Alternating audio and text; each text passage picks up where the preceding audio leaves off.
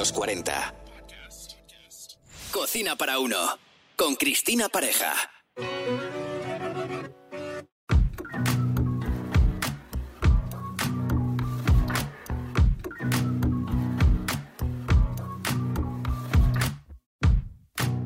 Bienvenidos a este nuevo episodio de Cocina para uno.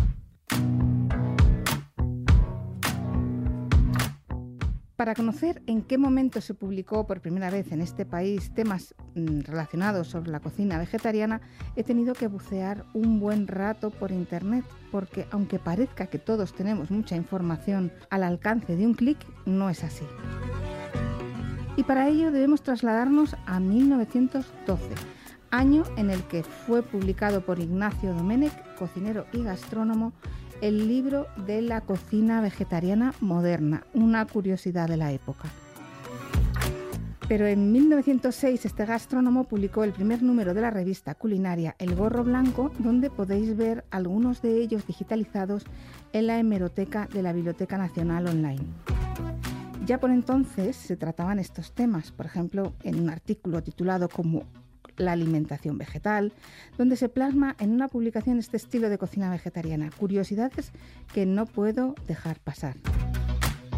De la cocina vegetariana se pueden diferenciar estos apartados de alimentos, de los que iré hablando en cada uno de los episodios, como las legumbres, los cereales, las semillas oleaginosas, el tempeh, tofu y seitán, incorporando los huevos y la leche, porque también son parte de este estilo de cocina. Son muchos productos de los que voy a hablar en los próximos episodios, con los que os mostraré las mejores recetas que espero sorprendan. Hay muchas similitudes entre la cocina mediterránea y la vegetariana, por comparar dos tipos de cocina que más se acerca a mis costumbres y adentrarme al mundo vegetariano me ha hecho reflexionar sobre cómo se cocina. Por lo que llevo experimentando, debo reconocer que la cocina vegetariana aporta mucho más sabor a los vegetales. También es cierto que al retirar la carne necesitamos sacar sabores de otra manera. A pesar de que este estilo de gastronomía es más una filosofía de vida, veo que la cocina se lleva a otro nivel, donde los vegetales, lógicamente, ocupan un papel muy importante.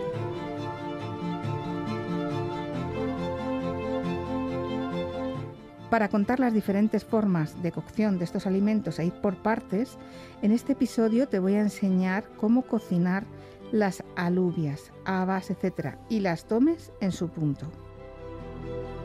Según Larousse Gastronomic, la alubia es una legumbre muy popular y común en España que se puede consumir fresca con la vaina nueva y tierna, unas judías verdes, o bien secas en grano. Existen diferentes y diversas variedades y su nombre varía en función de las características, el lugar y la tradición popular.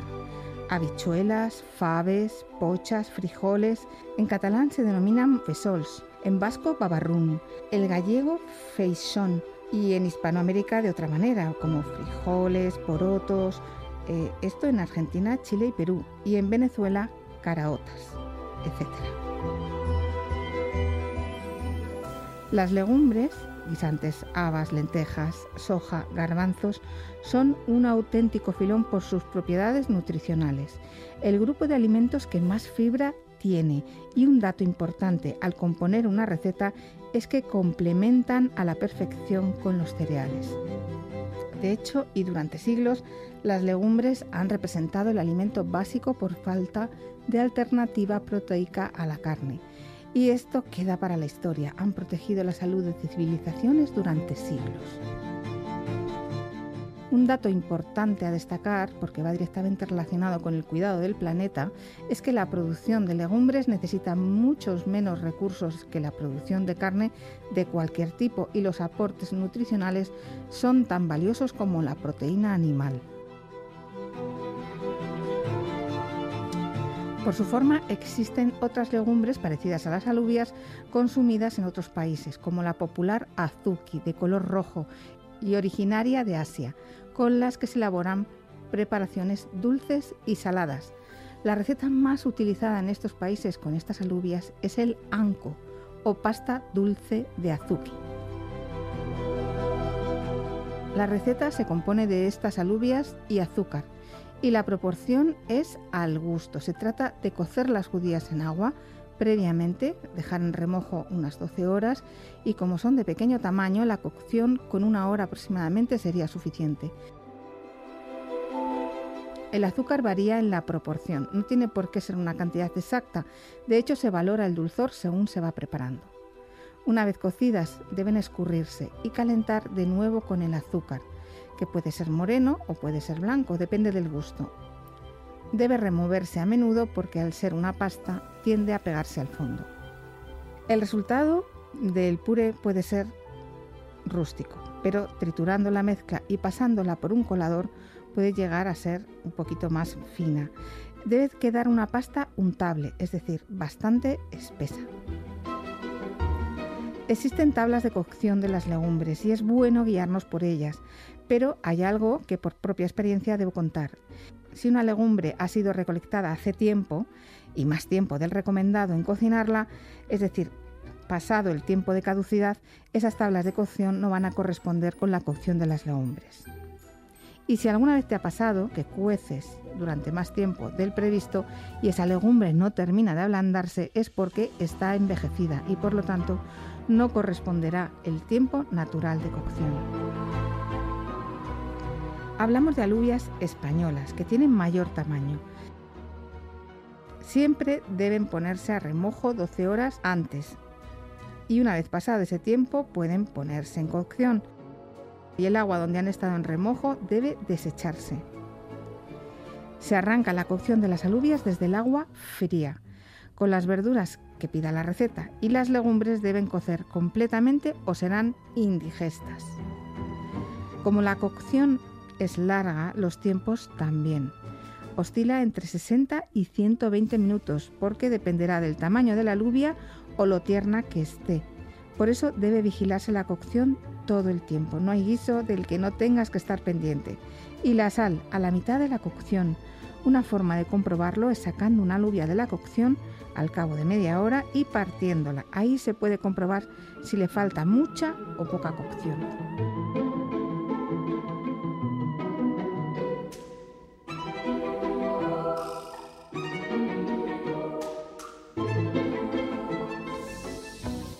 Y ahora vamos con las dos recetas que os voy a enseñar a preparar. Una es un pan, el maravilloso pan nan, una versión de este pan tan popular en el sudeste asiático y espero que os encante. Es sencillo, ya que al ser un pan elaborado normalmente de forma casera, no requiere ninguna especial atención. Sigue el paso a paso y te quedará riquísimo. Toma nota. Los ingredientes son 400 gramos de harina floja o de todo uso, 200 mililitros de agua, 7 gramos de levadura seca, 6 gramos de sal, 3 gramos de azúcar, 40 gramos de aceite de oliva y puedes incorporar unas semillas. Esto es opcional, pero le da un toque de sabor interesante. Si no tienes levadura seca y solo tienes levadura fresca, tienes que multiplicar los gramos de la levadura seca por 3. Es decir, si yo te pido aquí 7 gramos de levadura seca, deberías incorporar 21 gramos de levadura fresca. El procedimiento es el siguiente. Diluimos en el agua la levadura, la sal, el azúcar y el aceite. Tamizamos la harina y creamos un volcán. Vertemos en el centro los líquidos poco a poco hasta crear una masa. Añadimos las semillas y amasamos durante unos minutos. Guardamos en un bol aceitado ligeramente y dejamos reposar una hora. Pasado ese tiempo dividimos la masa en porciones de 70 gramos aproximadamente. Creamos pequeñas bolas o boleamos. Dejamos reposar hasta que doble el volumen. Con ayuda de un rodillo formamos las placas finas e inmediatamente horneamos. También existe la posibilidad de hacerlo en sartén y ahí necesitaría mucha más temperatura para que el pan se hiciera. En 3 o 4 minutos por cada lado sería suficiente. Y si horneamos al grill, de dos en dos, durante 2 o 3 minutos por cada lado. Y atención a este momento porque se inflan y las burbujas pueden quemarse. Después quedan crujientes y en ese momento hay que dar la vuelta al pan al o sacarlo del horno si estuvieran hechas. Se inflarán y quedarán doradas. Al sacarlas del horno pintamos con mantequilla. La segunda es una tapa de puré de frijoles, con palitos de yuca fritas, servidos en boles individuales y con los palos pinchados en la crema. Porque no hay que complicarse mucho para hacer ciertas recetas y os puedo asegurar que un puré ligero de frijoles como tapa puede servir como dipeo y sorprende el sabor. Y si lo acompañas con unos palitos de yuca frita, se convierte en un aperitivo vegetariano delicioso. Además, es una receta de aprovechamiento perfecta. Estos frijoles no faltan en las mesas de Latinoamérica, ya que es un complemento perfecto para sus platos. Lo usan como plato principal o guarnición. Y lo cierto es que es muy común en las casas que cocinen mucha cantidad para consumirlo durante varios días.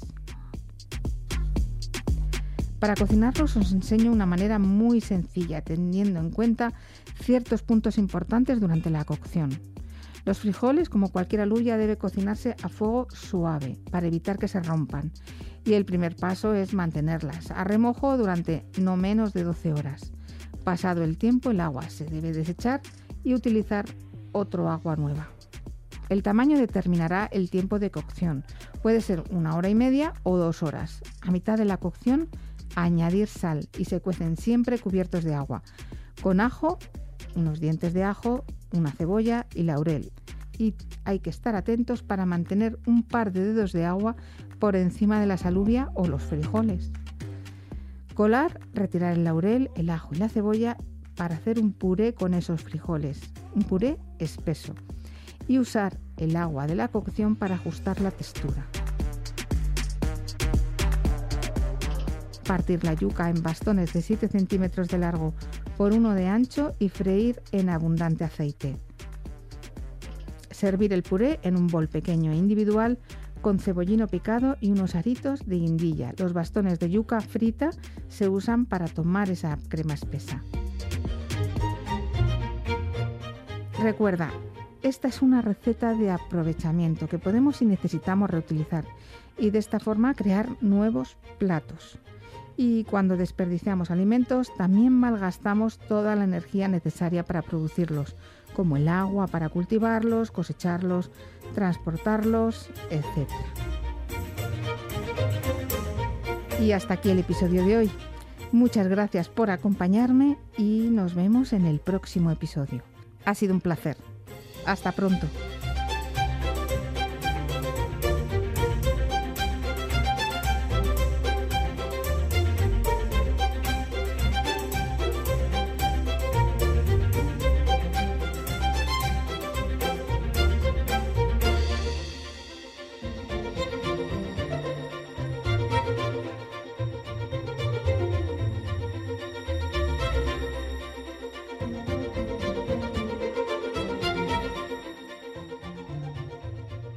Cocina para uno. Con Cristina Pareja. Suscríbete a nuestro podcast y descubre más programas y contenido exclusivo accediendo a los 40 podcast en los40.com y la app de los 40. Los 40.